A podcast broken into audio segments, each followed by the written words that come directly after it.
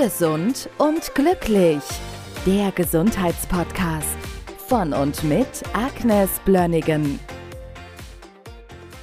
Ich glaube, es kennt jeder mal so kurzfristig, dass man sich müde und schlapp fühlt. Es gibt aber Menschen, die haben diesen Zustand dauerhaft und mit Sicherheit hast du auch Patienten und Patientinnen, die zu dir kommen und sagen, ich bin erschöpft, ich bin immer müde.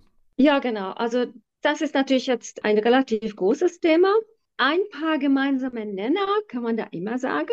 Die Mitochondrien. Unsere Mitochondrien sind Zellorganellen, die unsere Energie produzieren. Wenn jemand sagt, ich bin ständig müde, dann kann ich mit ziemlicher Sicherheit davon ausgehen, dass die Mitochondrien einen Schlag abgekriegt haben die können nicht mehr richtig die Energie produzieren, die wir brauchen. Das ist die ATP, das ist Adenosintriphosphat. Wir produzieren so viel ATP pro Tag, wie viel wir wiegen. Und wenn diese kleinen Zellorganellen richtig gut arbeiten, dann schaffen wir gut den Tag gut und sind richtig fit. Das ist die eine Schiene. Die andere Schiene ist vielleicht eine Erschöpfung durch Stress durch Störung in der Nebennieren, Katecholamine-Synthese, Cortisol-Synthese. Das ist jetzt eine andere Schiene. Das würde ich vielleicht in einem anderen Podcast besprechen. Ich würde jetzt einfach mal dabei bleiben, wie könnten wir gucken, was diese Zellorganellen machen und wie gut arbeiten sie und was können wir tun, damit der Patient besser Energie produziert. Also die Mitochondrien brauchen Ubiquinol, also Q10, damit sie genügend Energie produzieren. Die brauchen zum Beispiel Magnesium. Ohne Magnesium gibt es keine Energiesynthese. Das heißt, jetzt komme ich wieder dazu, Vitamin D, Vollblutmineralanalyse, damit wir sehen, haben meine Tierchen genügend Futter, damit sie Energie produzieren können.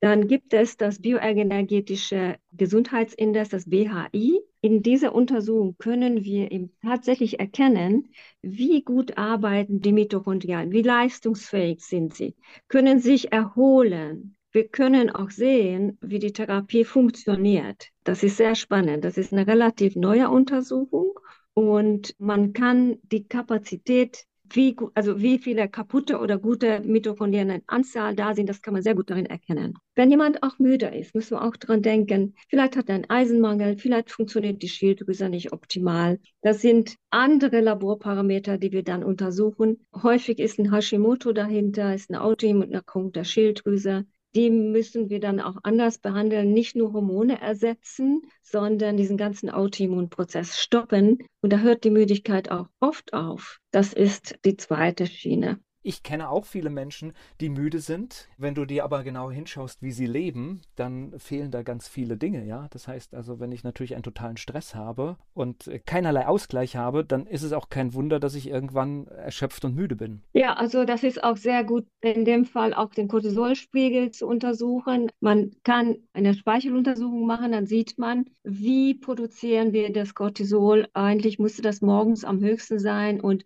dann zum Tagesablauf weniger werden. Dann sieht man das sehr gut. Und wenn der Patient wirklich eine echte Nebennierenschwäche hat, dann müssen wir daran arbeiten, weil diese Menschen werden sich auch nicht richtig erholen. Da gibt es auch spezielle Untersuchungen, die Katecholaminsynthese und wie gesagt das Cortisol-Tagesprofil. Sehr wichtig zu sehen, zu unterscheiden. Hat der Patient schon ein Burnout?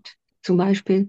Und das ist auch sehr gut zu beheben mit mitochondrialen Maßnahmen, also mitotrope Maßnahmen, das Intervallhypoxietraining zum Beispiel und auf jeden Fall eine super gute Versorgung mit Mikronährstoffen und Aminosäuren, auch von den Aminosäuren her, die die Katecholaminsynthese fördern. Und uns stehen noch Adaptogene zur Verfügung, die auch die Regulation der Nebennieren deutlich verbessern. Also eigentlich ist das so, die Nebenniere ist ein ganz kleines Organ und oft haben die Patienten so viel Stress, das müsste aussehen wie ein Fußball, das tut das nicht. Und dann schlafen die Patienten schlecht, der Stress geht noch weiter.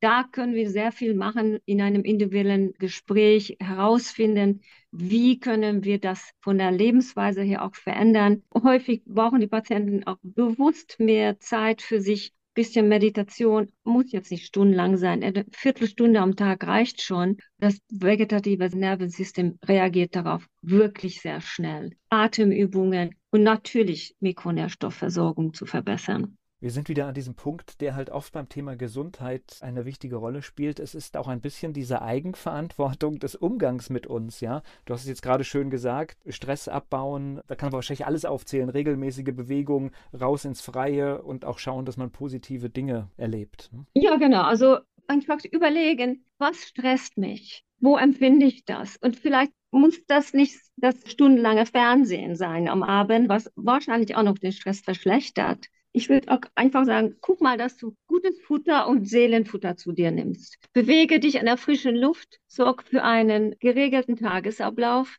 nimm dir immer mal ein bisschen Zeit. Manchmal kann man jetzt, wenn man mehrere Kinder hat und stressigen Job hat, kann man nicht stundenlang sich hinsetzen, aber eine Viertelstunde geht immer. Ich glaube, das kann man in den Alltag einbauen. Und sehr wichtig ist natürlich, dass wir den Körper auch entsprechend gut versorgen mit, mit dem guten Essen, dass keine minderwertige Nahrung zu uns nehmen und für die Mikronährstoffe sorgen, die sehr wichtig sind, damit unsere Biochemie auch richtig funktionieren kann. Gesund und glücklich. Der Gesundheitspodcast von und mit Agnes Blönnigan. Die im Podcast dargestellten Inhalte dienen ausschließlich der allgemeinen Information. Sie stellen keine Empfehlung oder Bewerbung der beschriebenen oder erwähnten diagnostischen Methoden oder Behandlungen dar und ersetzen keinesfalls die Beratung durch Therapeuten. Bitte wenden Sie sich bei gesundheitlichen Fragen oder Beschwerden immer an die Therapeutin oder den Therapeuten Ihres Vertrauens.